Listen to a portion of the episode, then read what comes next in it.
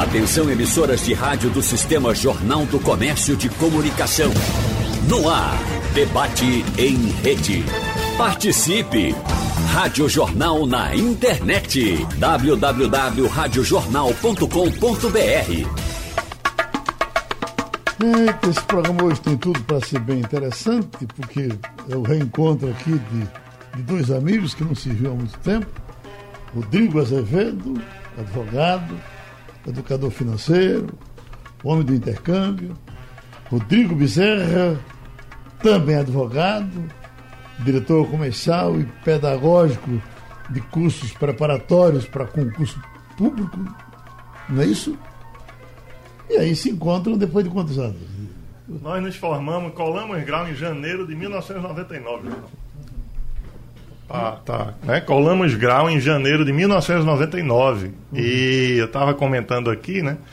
Desde essa data eu, até hoje eu acho que eu encontrei Rodrigo uma vez tá depois verdade. de formado, morando os dois em Recife, trabalhando na mesma área, né? E enfim, aí você vê a importância do seu debate, né? Tá você reuniu dois amigos de longa data que não verdade. se viam há muitos anos. É surpresa para mim. É. Deixa eu registrar também aqui o livro que a ideia surgiu aqui do programa do Dr. Doralécio Lins e Silva fala tão bem aqui sobre animais peçonhentos. Uh, a gente brinca com ele dizendo que ele é especialista em cobra, que não é cobra, é serpente. e uh, esse livro tem tudo para pegar. Uh, 300 perguntas e respostas sobre animais peçonhentos e venenosos. Bota isso aqui na, na livraria. O difícil é, é, chegar na livraria, né? mas botar lá, todo mundo que chegar compra. E fácil de ler, isso aqui, né? Com certeza. Pequeno, bom. Então, eu nem sei como foi o lançamento, vou até ligar para ele se, se teve lançamento. Ninguém faz mais lançamento nesses tempos de hoje, né? Porque as pessoas não estão podendo sair. Mas bem interessante, escorpiões, eh, serpentes. Eh, interessante. Atenção, minha gente, o livro certamente vai aparecer por aí. Perguntas e respostas sobre animais peçonhentos e venenosos Doralécio, Fortes, Lins e Silva. Ó, uma, uma cobra coral aqui para Santa Cruz, um peixe venenoso aqui, um piolho de cobra aqui. Bem interessante o livro do nosso Doralécio. A gente fala um pouco mais depois sobre ele. E o nosso Edson Gonçalves, que não está aqui no presencial, está à distância. Deus queira que o telefone dele esteja bem para a gente conversar. Edson? Oi, amigo Geraldo, tudo bom? Opa! Ah, Tá Amigos Rodrigo, Rodrigo Azevedo, Rodrigo Bezerra. Ótimo. Bom, estamos aqui no, no turismo na expectativa que as coisas voltem aquela engrenagem que sempre foi das pessoas viajando. Ótimo, tá bom demais. Eu falar nisso, eu estava lendo essa semana uma matéria na Veja sobre navios e a matéria era otimista, dizendo que os navios sim estão, vão voltar com força total. O que é que você me diz sobre navios, Edson? Houve uma retração agora com relação aos cruzeiros, né? Essa temporada de dezembro de 2020 até março de 2021 foram cancelados, né? Os navios houve um remanejamento, voltaram para suas origens, eh, os europeus, os americanos, né? E não vieram para o Brasil. Uhum. É, tudo isso em consequência da pandemia, do isolamento, das precauções que são tomadas por esse segmento, né? Uhum. Mas eu creio que agora o calendário de 2021 para 2022 ele vem suprir essa carência das pessoas que deixaram de viajar e têm esse prazer de viajar de navio. A, a sua situação, a, situação da área de turismo está tão complicada que na chamada aqui nós botamos despachante de vistos, Foi. porque esse é o trabalho que, que, que, não parou. Você continuou fazendo isso o tempo todo, não é isso? É, o, os vistos continuam, né? As fronteiras estão fechadas, fronteira americana, canadense, China, Japão, todas estão fechadas para turismo. Uhum. Só que o sistema continua rodando. Você pode fazer todo o preenchimento do formulário, pagar as taxas e fazer o agendamento. Como o consulado ficou fechado esses 10 meses, existe uma demanda muito grande de pessoas que já estão agendando. Então, as entrevistas em Recife, elas estão caindo só para o mês de setembro. Então, é, é bom que a pessoa faça com antecedência para não passar o calendário de 2021 e não conseguir tirar seu visto. Você está se referindo ao visto americano, não é isso? Visto americano, é. Hum. E o chinês? Da mesma forma, também está fechado também as fronteiras comerciais, né? Muitas empresas que fazem uh, vistoria, compras, investimentos nos produtos da China então, assim, estão aguardando para poder fazer as viagens comerciais, aquelas grandes feiras que acontecem na China, estão todas suspensas, né? Então, até isso afeta a parte comercial também desses lojistas que têm que abastecer as suas lojas com seus hum. produtos. O doutor Rodrigo está trabalhando com, mandando pessoas para o exterior, né? Está tendo dificuldade com vistos para o Canadá? É, nós trabalhamos com educação, né? Hum. Então, o segmento viagem de turismo não é a nossa praia. Então, em, ao trabalharmos com educação, quando o país de destino é o Canadá, por exemplo, a gente tem dois tipos de visto. O visto de visitante, que você pode ir passar seis meses e estudar com este visto de visitante, que popularmente seria o visto de turista, e o visto de educação, uhum. que antes da pandemia era tirado apenas para programas de educação de estudo com mais de seis meses de duração. Este visto de turista, ele não está saindo para o Canadá, porque hoje você entra no Canadá, se quiser embarcar hoje, tendo o visto de turista, desculpe, o visto de estudante e indo estudar em uma escola de educação credenciada no governo do Canadá e que teve o plano Covid aprovado pelo governo do Canadá, você pode ir. Então, o Canadá é uma fronteira que está relativamente fechada, porque existem exceções para estudantes que podem ir para lá. Então, o visto está demorando muito mais, o visto de estudante está demorando muito mais para sair, mas ele está sendo processado, ele está acontecendo sim. Hum. Falando do concurso público, já com o outro Rodrigo, doutor Rodrigo Bezerra, eu tenho lido algumas coisas eh, bem vantajosas para quem vai para Nova Zelândia. O pessoal oferecendo algumas vagas importantes para concurso público eh, eh, para Nova Zelândia. Eh, como é que se vai para. No seu caso, por exemplo, o seu trabalho só manda gente para o Canadá? Não, a gente manda inclusive para Nova Zelândia também. A gente manda para vários países do mundo. Eu estou falando aqui do Canadá porque hoje no Brasil é o país mais popular no que se refere à procura para estudo e para imigração. Uhum. Porque uma das principais vantagens do Canadá é a questão financeira. Né? Na hora que você converte a moeda canadense para o Brasil, para o real, ela te, traz uma vantagem financeira muito maior em relação aos Estados Unidos, Austrália, Nova Zelândia, Reino Unido, Europa. Né? Então, o Canadá hoje é o país mais econômico e com a maior oferta de programas educacionais, de hum. educação internacional. Doutor Rodrigo Bezerra, se eu lhe pedir orientação para um concurso público internacional, é com o senhor mesmo ou o senhor procura o seu colega Rodrigo Azevedo? Eu procuraria Rodrigo Azevedo, com é? certeza. é, é, os concursos, digamos, fora do Brasil, eles possuem regras bem específicas né, uhum. das suas localidades. É, por exemplo, a gente sabe que nos Estados Unidos existe uma OAB também para a área jurídica e que é diferente da nossa OAB, da nossa OAB daqui. Então, são regras muito específicas de cada país para provimento dos seus cargos públicos. Uhum. Doutor Rodrigo, no caso do Canadá, o Canadá, a, a, até a placa do carro ela é em francês e inglês, não é isso? Não, a placa do carro é padronizada, é aquela placa, placa muito semelhante à dos Estados Unidos que une letras e números, né? Então você não tem essa essa, esse bilinguismo na placa do carro, por exemplo. Uhum. Mas se você vai para a província de Quebec, que é a única província de Quebec que tem isso como uma obrigatoriedade, todas as placas de lojas, por exemplo, têm que ter a, a, a nomenclatura em francês. Pô, foi lá que eu estive e fiquei, saí com isso na cabeça. É. Eu pensei que era para o Canadá todo. Não. É só Quebec, né? Isso. Uhum. E aí, quem vai para Quebec? Vai, uh, uh, no caso do, da sua, a sua viagem, que é, que é, cultural, vai aprender as duas línguas, né? Geraldo, você tem opções de escolas lá que. No Canadá inteiro você tem opções de escolas que trabalham o inglês com imersão em francês ou o conteúdo em francês com imersão em inglês. Isso tem no Canadá inteiro, tá? A obrigatoriedade de você ter o francês presente em qualquer placa de rua, de loja, etc., isso acontece na província do Quebec. O bilinguismo está no Canadá todo, no processo educacional do Canadá todo.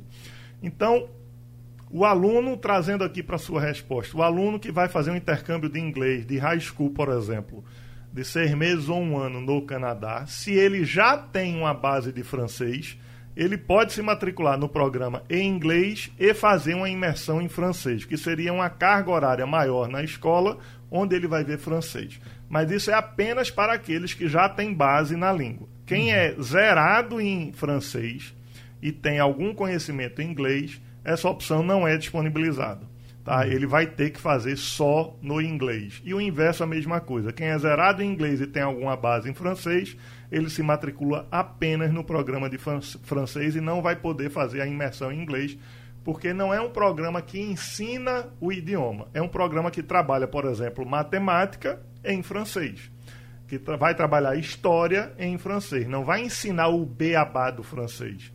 Por isso você precisa ter alguma base no idioma e isso é feito o teste de nivelamento para ver se você tem condições linguísticas de entrar nesse pro, pro, é, programa de imersão. Uma questão de tempo. Quem é, é pode passar somente, só pode passar é, três meses e quem pode passar cinco anos. Como é que o senhor tem administração para isso tudo?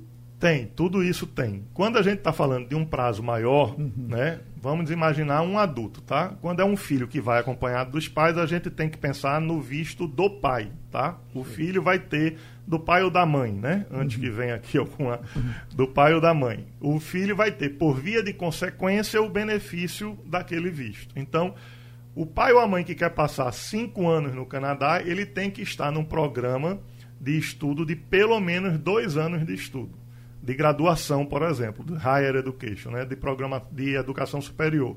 Então ele vai fazer um programa de pelo menos dois anos e vai ter um visto adicional de mais três anos para se ele quiser trabalhar nesse período ele poder ou até entrar num mestrado, num doutorado que tenha esse prazo maior, dois, quatro anos, por exemplo, de duração. O, o, mas o mercado mais fácil tem sido de, de, de curta duração. Hoje o mercado do estudo para viajar, ele está muito restrito. Porque, uhum. como a gente falou aqui para você, né, o processo está mais lento, as graduações estão mais complexas. Hoje o Canadá está em lockdown, está tudo fechado, tudo no formato online.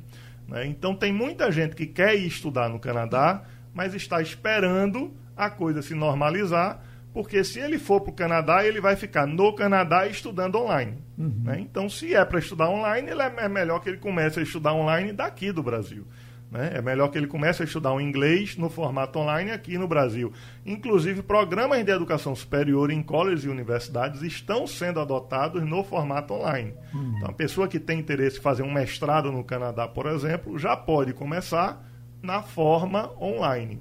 Mestrado, doutorado, está tudo online hoje lá. O, o mais conhecido do, do ramo do, do intercâmbio é, é, aquele tradicional dos quase ricos ou classe média que é, é, eu mando o meu filho para lá e o de lá manda um filho para cá. O senhor administra esse também?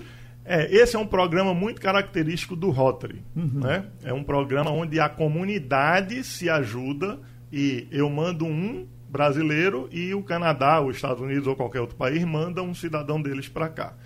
O que nós fazemos, né, nós somos uma empresa de educação internacional onde qualquer interessado contrata um programa para ele, não Sim. necessariamente vinculado à vinda de alguém para cá. Então é independente, o que a gente faz é independente de receber algum estrangeiro. Uhum. Né? É, na verdade, uma contratação de natureza privada, onde eu quero estudar fora vou pagar o programa que me interessa e vou, independentemente de alguém vir para cá ou não. Porque até esse intercâmbio que é feito pelo, pelo governo do Estado, né, ele, ele faz nesse, nesse, nessa cópia do, do, do sistema rotariano. Sim. Né? Eles, o, nosso, o nosso Aurélio Molina trabalhou muito nisso, né? trouxe aqui uma certa vez três meninos que foram para o Canadá, foram para os Estados Unidos, para diversos países, coisa impressionante, porque os meninos voltaram, a gente caiu no choro aqui, eu e o Otto Bernard, a gente estava entrevistando, porque eles voltaram, eh, passaram seis meses, voltaram falando a língua dos, dos, dos países para onde foram e passaram a dar aula aos familiares e aos amigos da rua onde moram. Isso em, em altos, córregos, morros. Isso é uma coisa fantástica. Não é? Geraldo, você dominar um idioma, seja inglês, espanhol, alemão, francês, o que for, vai do interesse da pessoa, né? é, muda a vida da pessoa. Né? Então, você pegar uma criança de uma comunidade carente, que não tem acesso a qualquer aula de inglês, a qualquer língua estrangeira, mandar para passar seis meses nos Estados Unidos, no Canadá ou em qualquer outro país, não tenha dúvida, isso vai mudar, vai ser um divisor de águas na vida dessa criança, para a vida inteira. Para a vida inteira, porque ele vai ter acesso a um mercado profissional que ele jamais teria ele vai poder usar isso como uma renda, ele vai poder dar aula, ele vai poder se empregar como professor, muda a vida radicalmente. Eu já, te, já contei essa história aqui para você, no dia que o Aurélio Molina teve aqui, a gente fez um debate. Ah, sim. Né? Então... É, eu tive, quando eu estava voltando para o Brasil, meu menino mais novo vendeu a bicicleta que a gente tinha dado a ele lá pelo, por um programa tipo esses de internet, que você vende pelo aplicativo. O garoto que comprou disse: Ó, oh, eu compro, mas eu não posso ir aí buscar. Se vocês trouxerem a bicicleta aqui, nós levamos. Eu levei a bicicleta lá, até então falando com o menino em inglês. Uhum. Né? Quando cheguei lá, a conversa começou em inglês com o garoto, tirei a bicicleta tal. Aí minha esposa desceu do carro e falou comigo em português. Aí ele: Vocês são brasileiros? Era um garoto carente, de Minas Gerais, não me lembro a cidade, que veio foi para o Canadá pelo Ciências Sem Fronteiras, ele era estudante de escola pública, foi pelo Ciências Sem Fronteira para o Canadá, voltou para o Brasil, foi de novo e estava empregado lá numa empresa que gerenciava o sistema de ônibus do Canadá. Uhum. E ele estava comprando a bicicleta para ir para o trabalho. Entendeu? E foi muito emocionante a história dele ali ele contou, a gente se emocionou e aí demos um monte de presente que era do que coisas do meu filho que estavam ali no carro, a gente já deu para ele. Foi, foi uma experiência maravilhosa. Uhum. Para não fazer confusão na cabeça de quem escuta, eu vou ficar chamando de Azevedo e Bezerra, porque os dois são Rodrigos. O nosso uh, Bezerra, que aí é né, questão do, do, do concurso. Ah, o que a gente tem conhecimento é de que os concursos estão tão difíceis hoje que são provas bem mais difíceis do que um advogado para entrar para o AB, é, é, enfim, do, do, do que a gente enfrenta nos colégios. Então, o concurso público hoje trabalha com a nata do ensinamento. É assim? Geraldo, o que aconteceu foi a grande procura. Né? Uhum. Nós vivemos uma época no Brasil em que a empresa privada ela oferecia salários bem melhores do que o concurso público. Eu, eu vivi numa época em que ser funcionário público não era interessante. Após a Constituição de 88, houve uma mudança muito grande nisso, né, com o grande aparelhamento do Estado e com a chamada cada vez mais para que se compusessem equipes dentro do, dentro do governo do Estado. Eu me lembro teve, que quando eu me teve formei. Um concurso da Chesf, eu não queria, teve um concurso da Chesf aí que me parece que eram 10 mil inscritos. Não é brincadeira.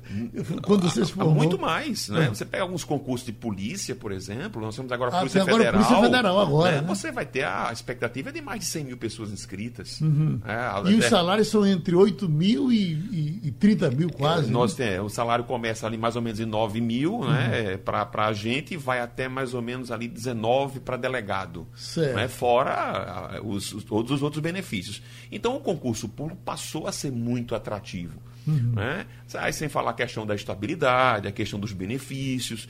Então, isso provocou, né, quando houve o, aquela, aquela velha questão, o, o, a empresa privada começou a ficar um pouco mais difícil, os salários começaram a cair, houve um, um maior é, aumento de, de, demissão, isso é natural que aconteça o, processo inverso. As pessoas passaram a procurar mais os concursos públicos. Uhum. O que acontece?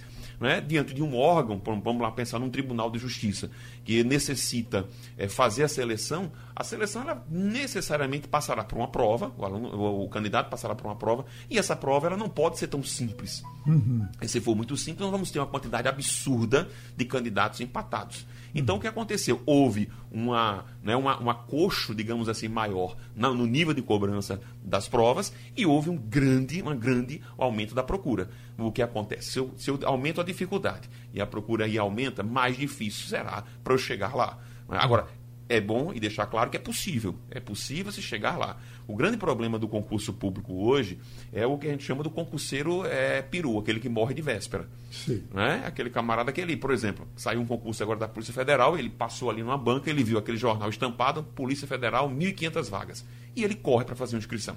Hum. Né? Esse camarada, as chances de ele passar num concurso desse, as chances são muito pequenas. Né? Por quê? Porque Ele o vai concurso público hoje. quem passou por você. né? Exatamente. E outra coisa, concurso público hoje, é preciso que, que a pessoa que está nos, ouvindo entenda, isso é um projeto. É um projeto de vida. Não é uma coisa que você ah, vai estudar dois, três meses. Tem sempre aquela, pessoa na família que diz assim, filho de fulano, estudou ali três meses, você está estudando há um ano e não passa. Né? Isso é terrível. Né? Primeiro que esse filho de fulano que estudou três meses não é verdade. Ele deve ter feito um curso de revisãozinha ali no final, mas ele já vem estudando há uns quatro, cinco anos. Né? E aí ele conseguiu a aprovação. Então, o concurso público é, uma é um projeto. É preciso pensar, é preciso se organizar, escolher uma área é, específica, escolher um cargo, ou pelo menos uma área, e começar a se preparar né, pensando que, a- que um candidato ele vai estar pronto para um jogo, né, um jogo, eu sempre costumo comparar isso a um jogo. né, eu preciso me preparar. Academia, começou a academia hoje, vai doer o corpo, né, você está todo doído, com o passar do tempo você começa a se condicionar. Então isso leva um tempo até que ele chegue a uma maturidade de, de conhecimento e de, de elaboração de prova e tudo mais. Isso vai levar pelo menos aí a depender do concurso que ele queira de dois, vamos aí de mais ou menos dois a três anos. Vocês estavam conversando há pouco, eu estava fazendo, não estava prestando atenção, mas eu estava abiudamente aqui ouvindo. Eh, Você dizendo que fez a opção por direito de família, como, como advogado, e que advogou durante 10 anos. Dez anos. 10 anos. Ah, o, o, o, o doutor Rodrigo advogou durante quanto tempo? Eu advogo ainda, Geraldo. É, minha especialidade é em licita- licitações públicas. Então, eu estou advogando desde que me formei.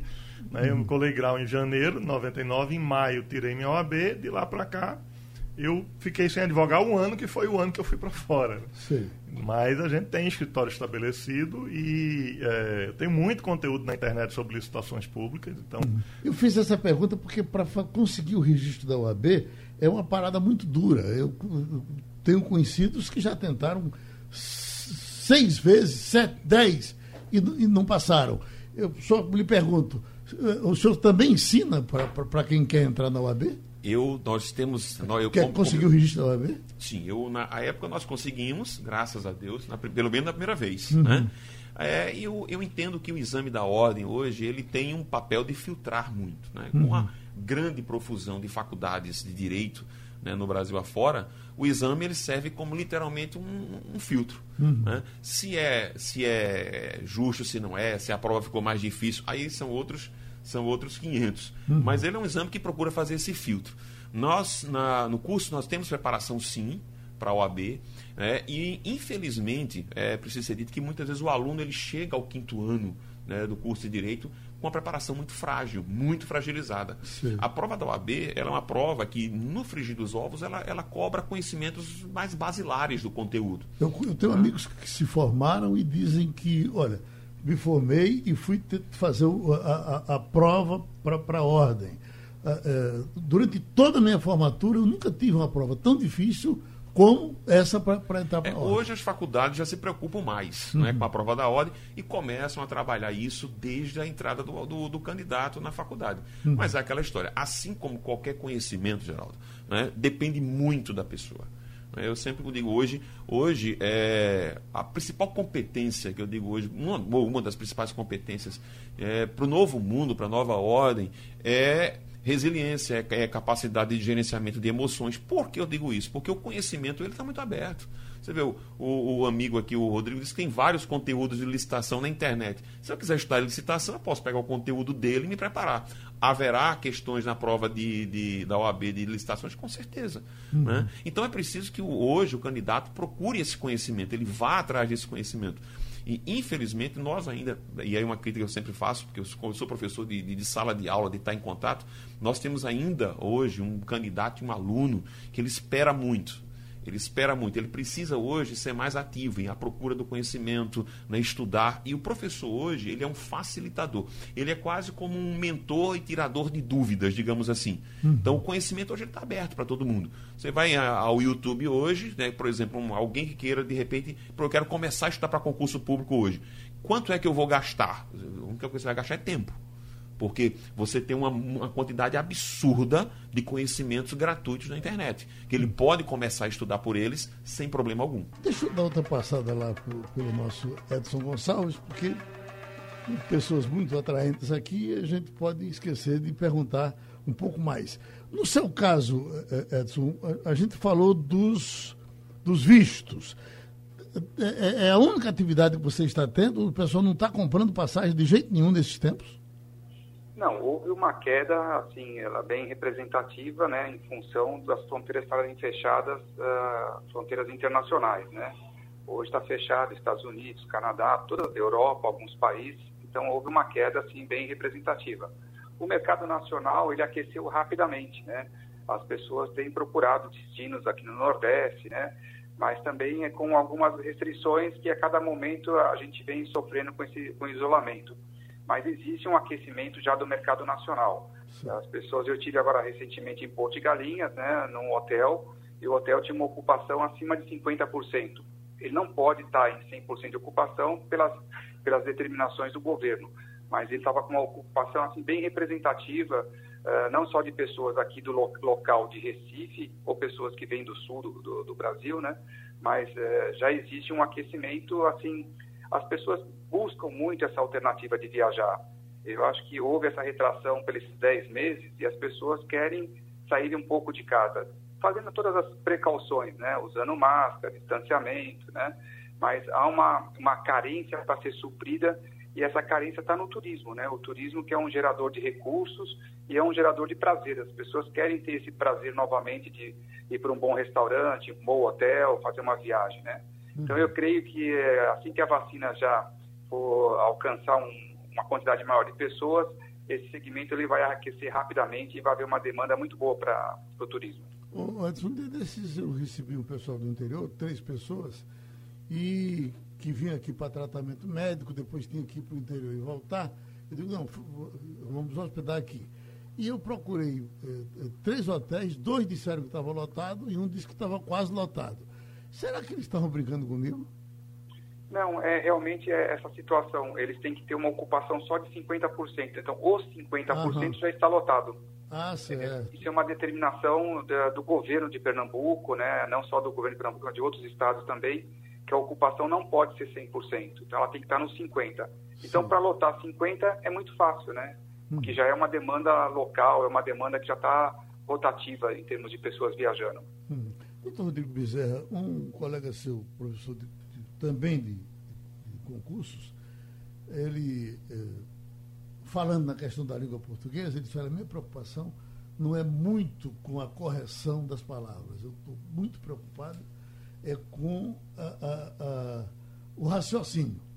Escolhe, quando o cara, o cara me escreve uma página inteira, faz sentido o que ele está dizendo, e eu esqueço vírgula, ponto, interrogação e tal, que não esqueço, quer dizer, eu dou uma relaxada com relação a isso, porque eu valorizo demais quem consegue fazer um, um texto interessante.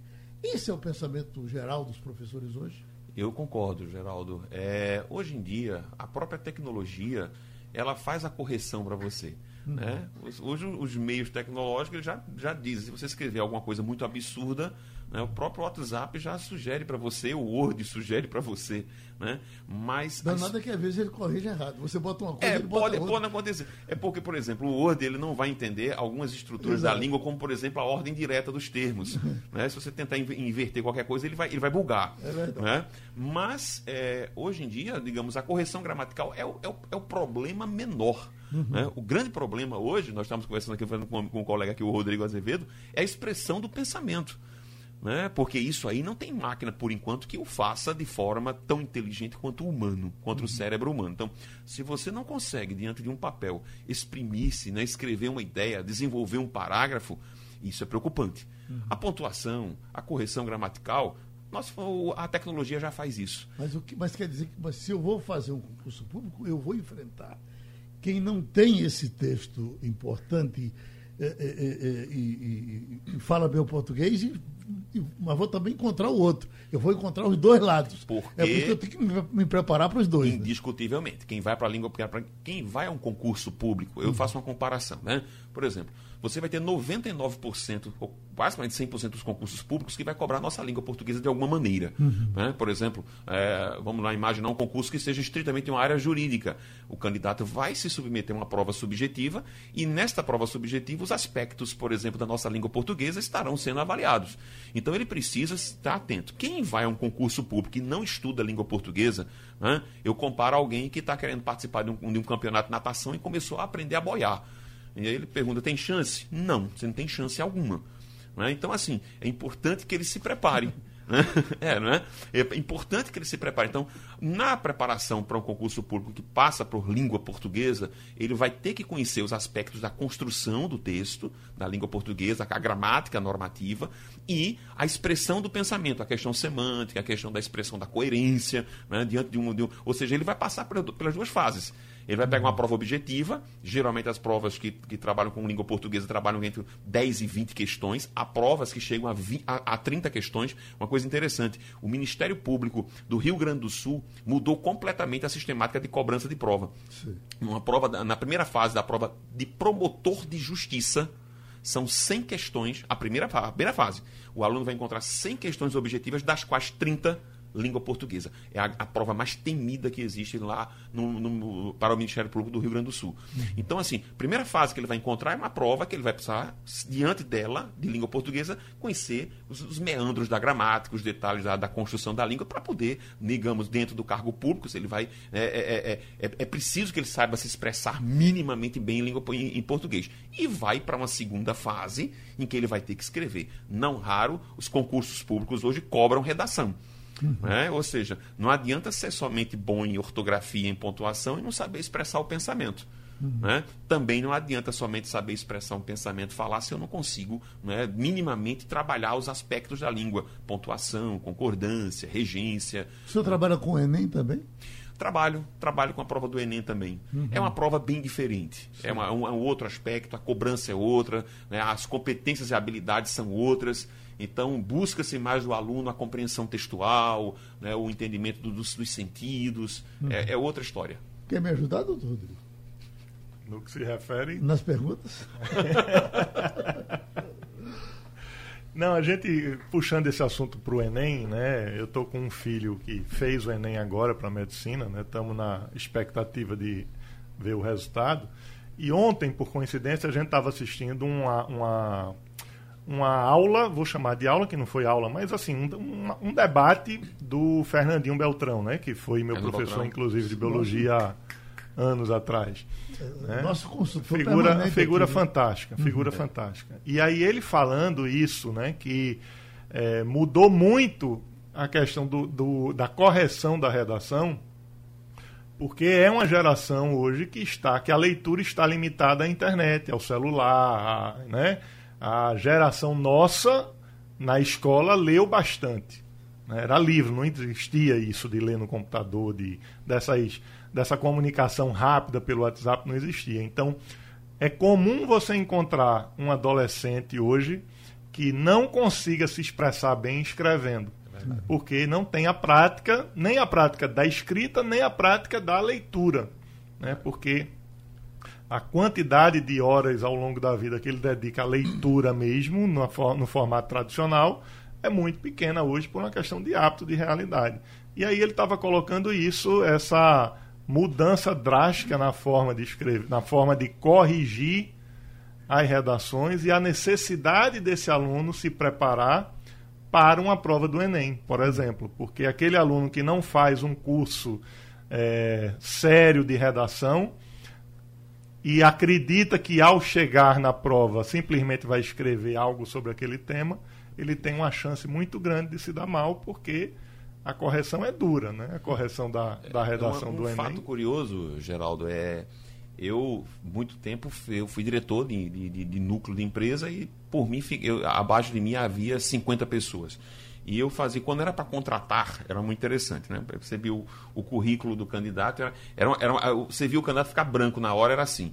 é, vai ter uma entrevista. Eu, beleza, na entrevista não tinha entrevista. Eu perguntava o nome e tudo mais, eu entregava uma folha para ele em branco e um tema de redação e dizia assim: eu, eu quero que você escreva uma redação agora entre 20 e 30 linhas sobre esse tema. O cara ficava branco. Sim. Né? Por quê? Porque expressar-se hoje, eu, quando eu peço a você, olha, expresse, né? faça uma expressão aqui escrita, eu consigo avaliar várias coisas a seu respeito seu conhecimento, né, sua relação lógica. Eu consigo avaliar se você é uma pessoa que lê bem, que não lê. Eu consigo avaliar se você é uma pessoa que tem cuidado com a língua portuguesa. Uhum. Né? Pelas estruturas que você utilizou na redação, eu consigo perceber teu nível de profundidade.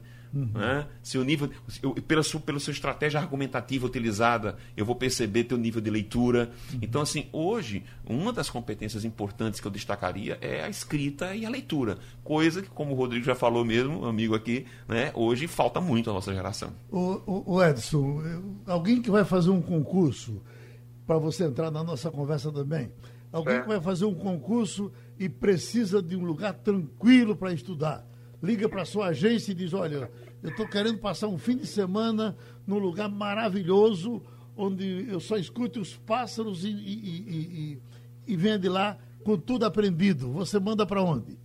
Olha, tem os hotéis hoje no nosso litoral, eles estão mais assim voltados para o lazer esportivo, né? O clima favorece muito. Agora, eu sugeria assim um hotel mais campestre, né? Um hotel de serra, em Gravatá, em Garanhuns, né? Uhum. Onde a pessoa pode ter assim uns momentos mais reservados para uma leitura, para um, um, momento assim se dedicar mais. Agora temos bons hotéis nessas regiões do daqui da, da próximo de Recife. Uhum. Em Garanhuns, em, eh, aqui em Gravatá. Ah, o, hotel, o, hotel, o hotel da Paixão de Cristo, que eu acho maravilhoso aquilo. Ah, você fica tranquilo naquele ambiente é, é, é Brejo da Madre de Deus, né? Isso, exato. Está funcionando bem nesse, nesse período? Porque a Praça de Cristo não está não tá existindo, né? É, ele tá, é um hotel é, focado mais na família, né? São administrados por pessoas da mesma família. Sim. Ele tem, sim, esse atrativo é, turístico, né? Que é a, a Paixão de Cristo, lá, aquele, aquele grande, grande teatro ao ar livre. Então ele também gera assim um, assim, um, um atrativo para as pessoas que querem conhecer e querem esse momento assim descontraído de um lugar diferente. Os hotéis de Bonito falam também que Bonito tem, tem hotéis interessantes para esse tipo de coisa. Fazenda. Muito, muito bom. Hotéis fazendas que já foram transformados já algumas acomodações, né, com assim com luxo. A gente chama daqueles hotéis é, de, de, de, caracterizado para eh, fazenda mesmo, né? Então a pessoa convive com aquela com, com, o dia a dia de uma fazenda, vendo os animais. É, então é bem interessante esse tipo de, de hospedagem e de lazer também. Eu pergunto ao professor, é importante que quem tem necessidade de estudar vá para um lugar tranquilo? É importante que ele defina um lugar de estudos. Uhum. Né? E esse lugar de estudos, veja, hoje nós estamos com uma geração que gosta de barulho.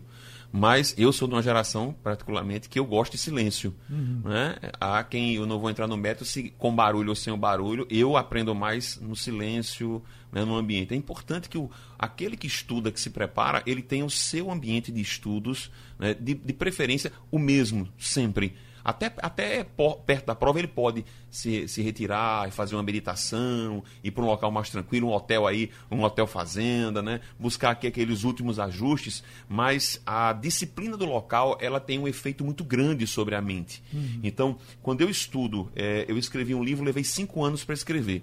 Qual o detalhe? Eu levei, eu levei três a quatro anos para entender que o local era importante. Uhum. Porque sempre que eu sentava para escrever, e isso é a mesma coisa para estudar, quando você senta num dado local e você muda constantemente, o teu cérebro não entende que você está fazendo uma, aquela, aquela atividade.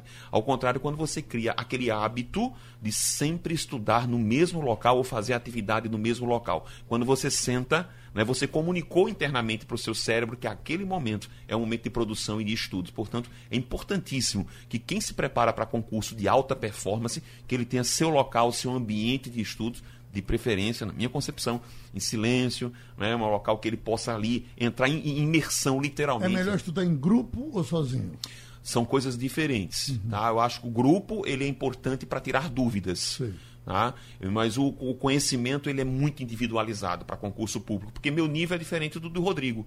Né? É, é, diferente do seu, Geraldo. Uhum. Então, assim, nossos níveis de, de, cognição e níveis de aprovisionamento mental é, eles são diferentes. Então, no momento em que eu passo, vamos lá, eu peguei a, a 8.112 né, para estudar, que é uma lei, tá? É, é, a minha percepção, ela talvez seja mais rápida ou menos rápida do que a sua. Então, esse momento é individualizado. Agora, no momento de tirar dúvidas, o que, você entendeu disso? Eu acho que o grupo é legal. Ah, Desde que o grupo não seja para fofocar, o resto é interessante. As minhas leituras eu faço assim, veja, eu pego aqui o jornal ou a revista aqui, aqui é que eu, eu tenho um rádio, ligo o rádio, e aqui eu ligo a televisão. E fico administrando os três. E não, e não endoidei com isso, porque a, a, a, impressão que me dá é que a minha cabeça vai administrando. Quando, quando eu, eu preciso tirar a atenção daqui e jogar do lado de cá, jogar no rádio, eu jogo.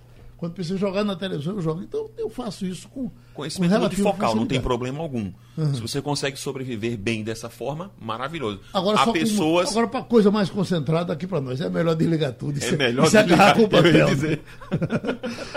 Edson, vamos falar de coisas baratas, mesmo nesse tempo de pandemia. Um, uh, quem está com pouco dinheiro, até porque não está ganhando, quem teve o salário reduzido, passeiozinho bom e barato Uh, só, só indo aqui pelo estado mesmo? Ou, ou se vai barato para Goiás, para uh, perto do carnaval? Qual o melhor lugar para passar o carnaval? Olha, existe agora dois segmentos que estão assim é, bem crescentes, né? Aquelas viagens em família de carro, onde as pessoas procuram assim se deslocar é, em próximos, né? Então você pode ir até João Pessoa, ou pode descer até Maceió, ou pode ir até Natal que aí você tem uma oferta muito grande de hotéis, de resorts, né, que pode atender essa demanda pela proximidade. Uhum. As companhias aéreas também fizeram algumas promoções agora recentemente e, e continuam fazendo, né, é, para poder, assim, alguns destinos como Rio de Janeiro, São Paulo, né, você pode ir para Gramado. Essas instâncias, esses locais, eles estão tudo funcionando. Existe sim algumas restrições, existe ainda a, a, prática de você andar com máscara, isolamento, mas tudo está funcionando, né? É, o turismo ele está assim 50% da sua capacidade em atendimento para o turismo. Você está então, torcendo, ter... tá torcendo pela vacina? Sim, com certeza. Uhum. Torcendo pela vacina. Nós, em breve isso vai dar uma, uma solução para toda essa uh, insegurança que as pessoas estão tendo, né? é extremamente importante, a vacina é importante. Enquanto ela não chega para nós, nesse primeiro momento, vamos usar é, a máscara, vamos criar o, o, distanciamento, esse isolamento que a gente fala, isolamento em família é muito importante, né? É, vamos fazer isso. O turismo é uma engrenagem que ele tem que voltar, faz parte de uma economia, é, é o que gera vários segmentos é, de hotelaria, de locação de carro, companhias aéreas, são vários segmentos que estão envolvidos, né? é, nesse, nessa, nesse círculo do turismo. Então, eu creio que ele vai voltar. A minha dica é para que as pessoas consultem seu agente de viagem, ele tem experiência, ele tem conhecimento, ele pode dar uma oferta de pacotes promocionais para alguns destinos agora, né? Uhum. E o agente de viagem, a função dele é minimizar o tempo do, do, do consumidor, do passageiro, minimizar o risco que ele venha correr com a, com a internet, com algumas propagandas enganosas. E todo mundo requer a necessidade de falar com alguém. A internet é uma modernidade, é uma coisa muito boa, ela chegou rápido para todos nós, né? Mas ainda há necessidade de você falar com alguém, alguém te dar alguma dica, e aí está no agente de viagem que está sempre à disposição para atender as pessoas. Hum, doutor Rodrigo, eu sempre eu sou apaixonado por cruzeiro e sempre digo para as pessoas que fazer cruzeiro é excelente e, e é uma coisa que as pessoas têm medo, acham que é caro, né? e, e, e no fim não é, porque você está viajando no seu, no seu hotel, com a sua hospedagem, com tudo seguro. Mas com relação ao intercâmbio, e era aí que eu queria chegar, é, a, 90% das pessoas acham que intercâmbio é difícil de fazer porque é caro. O senhor poderia dizer que tem caro e tem barato também. Tem caro e tem barato. Né? Barateou muito. E tem barato e bom. E, não, tem barato e excelente. Né? Barateou muito comparado ao passado. Né? Hoje você tem opções de países que, te, em razão do valor da moeda, te abrem possibilidades que antes você não tinha. E o mais importante, Geraldo, que é, que é bom destacar aqui. Quando a gente está falando de um intercâmbio internacional para estudo, a gente está falando normalmente com o interesse do aprendizado do idioma. Tem muita gente que acredita e muita gente que constata que estudar duas horas por dia, né, dois dias por semana, aqui na sua cidade você acaba passando anos e não consegue alcançar a fluência no idioma. Eu sou testemunha porque eu vivi, vivi isso. Eu, aos 18 para 19 anos, quando decidi fazer aviação, é, eu precisava ser fluente em inglês. E aí parei de fazer aquelas aulas de duas vezes por semana e procurei um curso intensivo e passei a ter aula de segunda a sexta-feira, duas horas por dia de inglês. E realmente me tornei fluente em inglês. Hoje, você não precisa mais ir para o exterior para ter isso. Você tem, por conta da pandemia, você tem inúmeras escolas com cargas horárias que variam de 15 horas aulas por semana até 30 horas aulas por semana e aula de segunda a sexta-feira de inglês com aulas ao vivo por ferramentas no computador, plataformas que fazem a comunicação direta, interação entre aluno e professor, alunos de outros países, comunicação, grupo de WhatsApp, etc. Então, e detalhe, geral, eu estava fazendo essa conta para mostrar hoje de manhã. É muito mais barato você contratar um curso desse de uma escola no Canadá que vai te dar um certificado internacional no idioma que vai te levar à fluência entre seis meses a um ano com a mais absoluta certeza do que você estudar em qualquer escola de inglês aqui em Recife dois dias por semana. Quando você faz um comparativo do valor da hora-aula, é muito mais barato estudar numa escola no exterior do que pagar duas vezes por semana aqui em Recife. E o senhor tem paciência com um cliente pirangueiro que possa ligar para o senhor? Olha, baixa mais um, é, é, eu só tenho 10 mil reais. 10 mil, quem, quem tem 20 mil reais? Tem um bom dinheiro para Olha, a gente tem intercâmbios que custam em torno de 8 mil reais. Tá? Uhum. Intercâmbios de um mês no exterior. Tá? Isso vai, depende muito. O que define o preço de um intercâmbio é o país de destino, a carga horária que você pretende estudar, porque quanto mais aulas você vai ter, mais caro vai ser o programa, né? e o tipo de hospedagem que você quer ter. Então, se você está disposto a procurar um programa cujo valor seja relevante para você, a gente tem várias opções. Se você está disposto a se hospedar numa casa de família ao invés de ficar num hotel, você vai pagar muito menos por esse programa. Tá? Uhum. E se você está disposto. E o senhor faz esse contato com o senhor? A gente faz tudo. Né? Se o assunto é educação internacional, a gente faz tudo. Uhum. Tá? Desde a intermediação na contratação do programa educacional até a hospedagem e, se for o caso, até o visto, porque a gente tem parcerias com empresas especializadas nisso. E o nosso colega aqui, Edson Gonçalves, é um dos profissionais que podem ajudar nisso. Uhum. Um detalhe importante.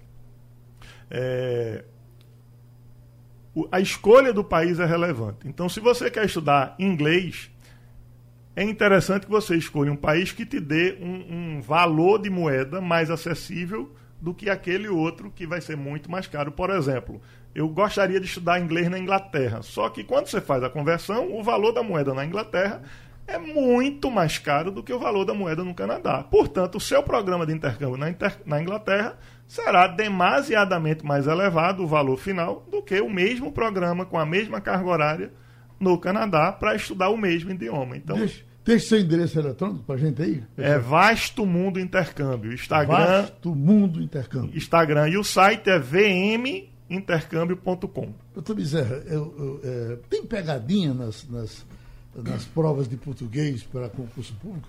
Eu estou lhe perguntando isso, que eu estava conversando aqui com o doutor Rodrigo que nós temos aqui a aulinha de português com o nosso estimado amigo doutor Ricardo Diniz, que foi seu colega na escola, né?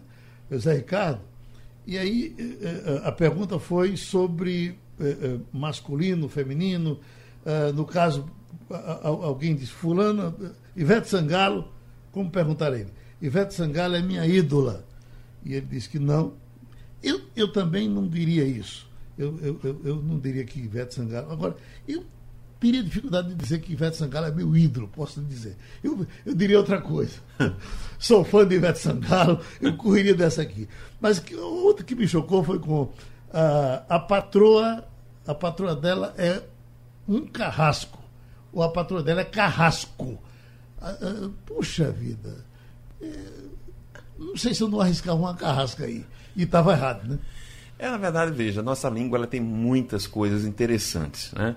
É, é preciso dizer que é, estudar a língua portuguesa é algo fundamental, eu diria até, para você se expressar bem. Claro. Não é cometer um erro, às Nada vezes aqui. mais lindo do que uma pessoa falando bem. Eu- eu Exatamente. Essas, maravilhoso. essas situações de, de ídola, né, de carrasca, na verdade, elas caem. É a mesma situação de criança. Existe um grupo de substantivos na nossa língua portuguesa que eles, eles apresentam apenas uma variação de gênero para designar é, masculino e feminino. São chamados substantivos sobrecomuns. Então é o que acontece, por exemplo, com testemunha. João é minha testemunha. Eu não digo que João é, é, é meu testemunho. Né? Até porque testemunha é outra é história, é, é coisa. outra coisa. Entendeu? Então, assim, é, são particular, particularidades da língua portuguesa. É o que aconteceu com Carrasco. Carrasco, na verdade, é o nome de uma pessoa, né? Originalmente era o nome era o nome de, um, de, uma, de uma criatura que fez um gol, eu não me lembro agora, lá em 1900 e alguma coisa, e 20 e não sei quanto, e aí passou a ser o Carrasco. O Carrasco é o cara que, que, né, que como é que se diz, que Maltratou maltratou o outro, que, né? Tem outro também, tem uma história que diz que Carrasco vem do camarada lá, que era algum, algum- o cara que soltava a, a corda da guilhotina. Tem Era outra que- história. era esse que eu Assim, sabia. É, pois é. Tem essas duas histórias do carrasco de, de origem. E aí o, o, o- o vocábulo, ele só tem uma forma, que é carrasco mesmo. É o chamado sobrecomum, como criança, como testemunha, como tantos outros. Vamos a nossa embora? língua, mano. Vamos embora. Meu doutores, muito obrigado. Sugestão ou comentário sobre o programa que você acaba de ouvir, envie para o e-mail ouvinte@radiojornal.com.br ou para o endereço Rua do Lima 250, Santo Amaro, Recife, Pernambuco.